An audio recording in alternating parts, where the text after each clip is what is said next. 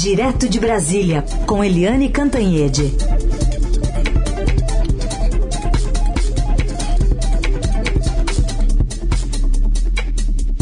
Oi, Eliane, bom dia. Bom dia, Heisen. Bom dia, ouvintes. Bom dia, Eliane.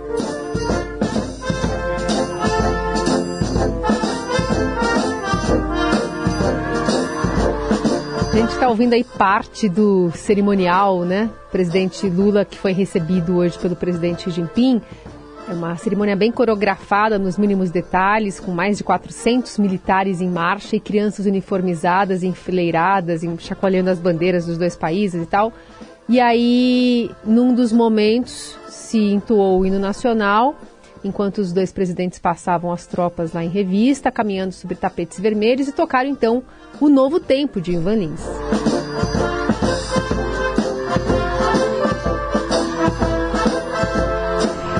Essa foi a parte da festa, Eliane, mas tem as partes que não são veiculadas, enfim, tem vários, vários acordos que estão sendo assinados e a conversa reservada de logo mais. Pois é, o, a viagem à China é importantíssima né? O, a China sabe fazer esse tipo de evento, né? O, é uma coisa é, portentosa, né? Os, a, a, marcha dos soldados chineses é uma coisa impressionante, né? Eles não mexem um fio de cabelo um diferente do outro, né? As crianças, as bandeirinhas, a música do Ivan Lins, tudo impecável, como sempre acontece na China. E o Lula faz muito bem em uh, defender né, os interesses do Brasil na relação com a China.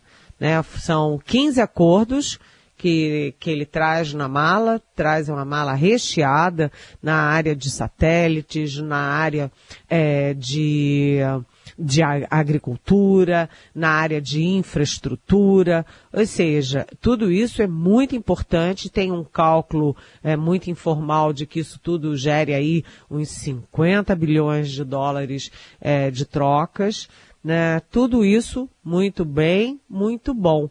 Mas o que o Lula realmente não precisava era aproveitar a viagem à China para ficar cutucando os Estados Unidos.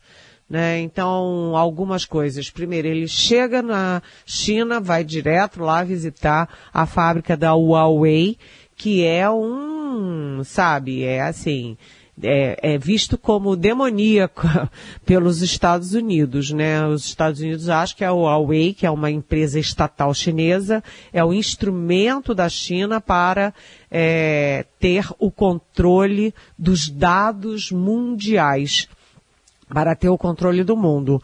E o Lula vai lá, põe aqueles óculos e tal. Uh, depois o Lula vai se encontra com o secretário-geral do Partido Chinês. Depois janta com a cúpula do Partido Comunista Chinês. E, por fim, na hora de é, falar na, na posse da Dilma como presidente do Banco dos BRICS, o Lula poderia sim falar em trocas é, diretas da China com o Brasil, trocas comerciais, é, sem o dólar, usando o yuan, yuan e o real brasileiro. Ok, ficar nisso. Mas ele precisava fazer um discurso atacando o dólar. Atacar o dólar é desagradar claramente os Estados Unidos. E ele fez um discurso claro. Por quê? Por que, que o mundo tem que negociar em dólar? Sabe, ele atacou o dólar. Né? Quando o Xi Jinping e o, o, Putin da Rússia fizeram um acordo para fazer as suas trocas comerciais nas suas moedas, eles falaram nas suas moedas. Nem eles atacaram o dólar. Então, uh, o Lula fica mandando esses recados e a gente sabe que tem uma guerra, além da guerra da Ucrânia, tem a gente tem a guerra aí ameaçadora de China e Estados Unidos. Então, nessa parte da viagem não foi bacana não. O que foi bacana na viagem foi realmente é, incrementar os, as relações bilaterais, os acordos bilaterais e os interesses do Brasil. Isso tudo bem. Mas ficar cutucando os Estados Unidos, não sei qual é a intenção que está por trás disso. Bom, e na segunda-feira chega aqui ao Brasil o ministro das Relações Exteriores da Rússia, chanceler russo Sergei Lavrov, principalmente ali no começo da guerra da Ucrânia, ele dava declarações muito fortes, né, Eliane? E como é que deve ser essa agenda aqui no Brasil? Pois é, vamos ver como é que é a sequência, né? O Lula se encontra, primeiro, né? A, o Xi Jinping se encontra com o Putin. Em seguida, o presidente Lula se encontra com Xi Jinping. O Lula desembarca no domingo no Brasil e na segunda está aqui o chanceler russo do Putin. Isso está caracterizando uma aliança do Brasil e do Lula com uma parte nessa história, que é a parte russa. Evidentemente, isso atrai muita, muitas dúvidas e críticas mundo afora, porque a gente sabe que todo mundo ocidental, os Estados Unidos, a Alemanha, a França e é, todo mundo ocidental está a favor da Ucrânia. Afinal das contas, o que é, que, que é essa guerra? É uma invasão da Rússia na Ucrânia, a invasão em outro país para anexar territórios, o que é proibido, inclusive, é, ostensivamente, explicitamente pela, pela Carta da ONU. É, então, qual é a do Lula? Isso precisa ficar mais claro. Ele está se alinhando com China e Rússia contra os Estados Unidos e contra o Ocidente? Vamos ver como é que isso se desenrola. Bom, a gente vai seguir acompanhando essa agenda internacional do presidente, da comitiva, né, que está passando pela, pela China, porque entre China e Rússia, Lula ainda vai a Abu Dhabi. E não é só para a escala, né, Eliane? Tem agenda por lá também. É, exatamente. O, isso foi importante. Quem me contou foi. Eu ontem fui tomar um café da manhã com o chefe da Casa Civil, o ministro é, Rui Costa, exatamente por isso que eu não pude estar com vocês presencialmente, mas é, a gente estava trabalhando, a imprensa toda trabalhando como uma, uma mera escala em Abu, Adu, Abu Dhabi. Abu Dhabi. É, é, mas, na verdade, terão uh, dois acordos super importantes. Um é um protocolo uh, para ampliação da refinaria brasileira de Randulfo Alves, que é na Bahia, ali na periferia, na, na, na área urbana de Salvador. É um acordo para desenvolver biodiesel no valor de 2,5 bilhões de reais. Além disso, é, tem um acordo previsto com os três maiores fundos de investimentos de Abu Dhabi. Né, fazer uma parceria com o Brasil, por quê? Porque a Abu Dhabi vive do petróleo tem uma dinheirama danada e não tem o que fazer com essa dinheirama. Então, só um dos fundos, para vocês terem ideia, tem um patrimônio de 3 trilhões de dólares. E eles precisam investir, eles não querem comprar nada mundo afora, eles querem investir de maneira rentável. Então, querem diversificar a sua economia, é, investir fora e eles querem, é, portanto, é, investir no Brasil. Ótimo, é mais dinheiro entrando, é mais recursos para dinamizar a nossa economia, gerar empregos e gerar boas perspectivas é, de qualidade de vida para o brasileiro. Direto de Brasília, análise política com Eliane Cantanhede, outro assunto que dominou a semana, está fechando a semana agora também, é essa a retomada de uma taxação, porque na verdade existe desde 1999 uma isenção para quem compra algum produto, pessoa física, de até 50 dólares. A gente estava até lembrando mais cedo, Eliane, que agora vai ser retomado, que em 99 o dólar estava ali praticamente na paridade ainda com o real, né? Tava quase tudo igual. É, eu, eu chequei aqui, estava entre 1,70 e 1,90. É, já tinha subido um pouquinho, né? É. Mas são outros tempos agora, né? São outros tempos. É, o ministro da Fazenda, o, o Fernando Haddad, ele sempre deixou claro que ia, é, aquela expressão que ele usou comigo, né? É, fazer quem não paga começar a pagar. Né? E realmente o que diz é, essa regra é que quem importa de pessoas físicas para pessoas físicas, ou seja, eu tô lá na China e mando um presente para minha filha, né, de até 50 dólares, eu não pago. Né, pessoa física para pessoa física. Mas o que, que as empresas chinesas fazem?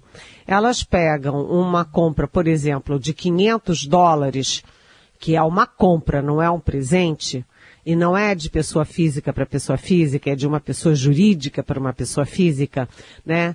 E aí fracionam em 10 pacotinhos de 50 dólares. Aí fraciona aquilo e não paga imposto, né? Então, eh, eles querem, na verdade, criar condições de fiscalização para que as pessoas paguem imposto.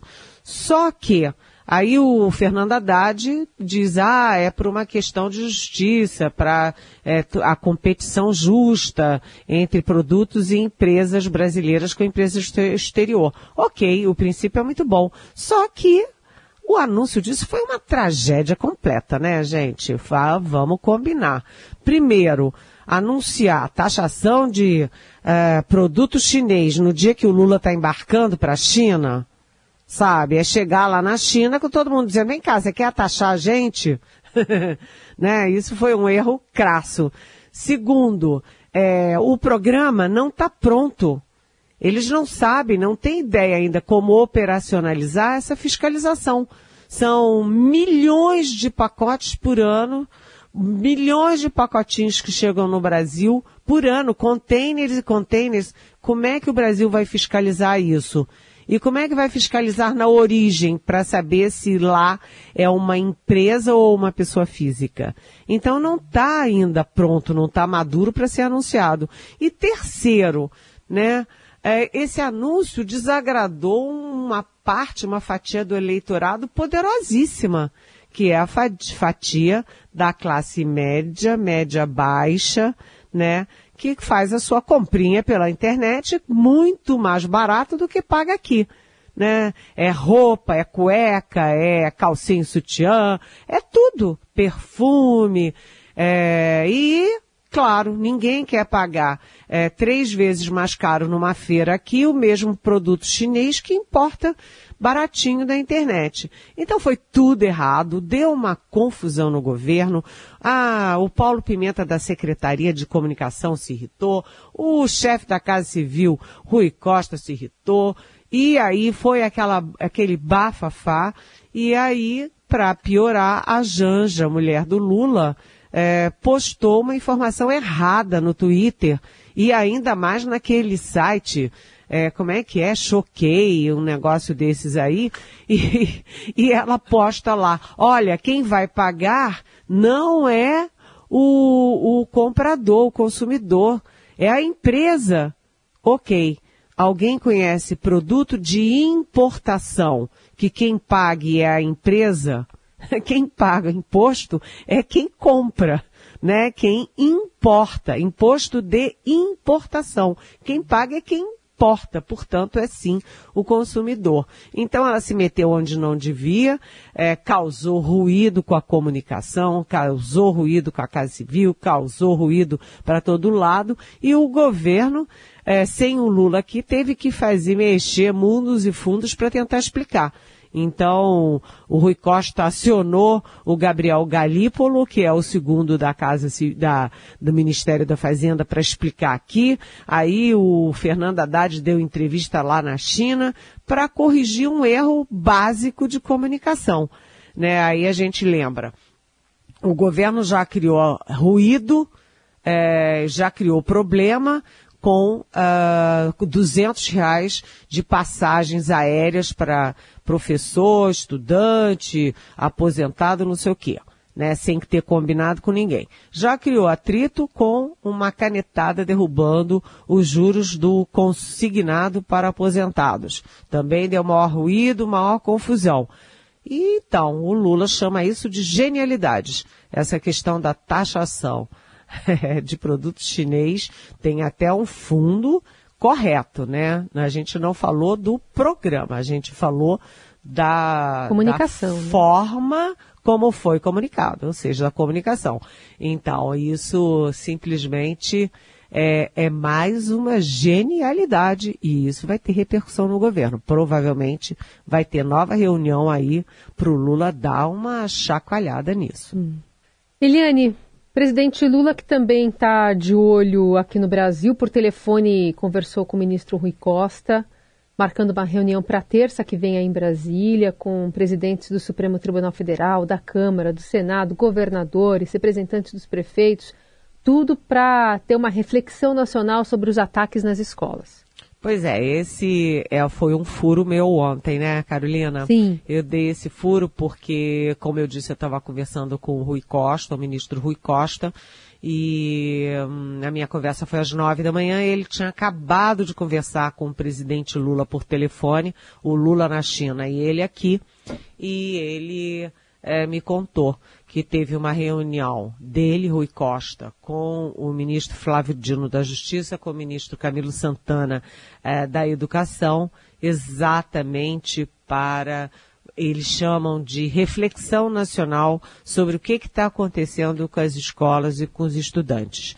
Né? O, o uh, ministro Rui Costa, que tem filhos, né? É, tem duas filhinhas. Ele estava falando que está assustadíssimo com as informações de jovens, adolescentes que se automutilam, né, se cortam.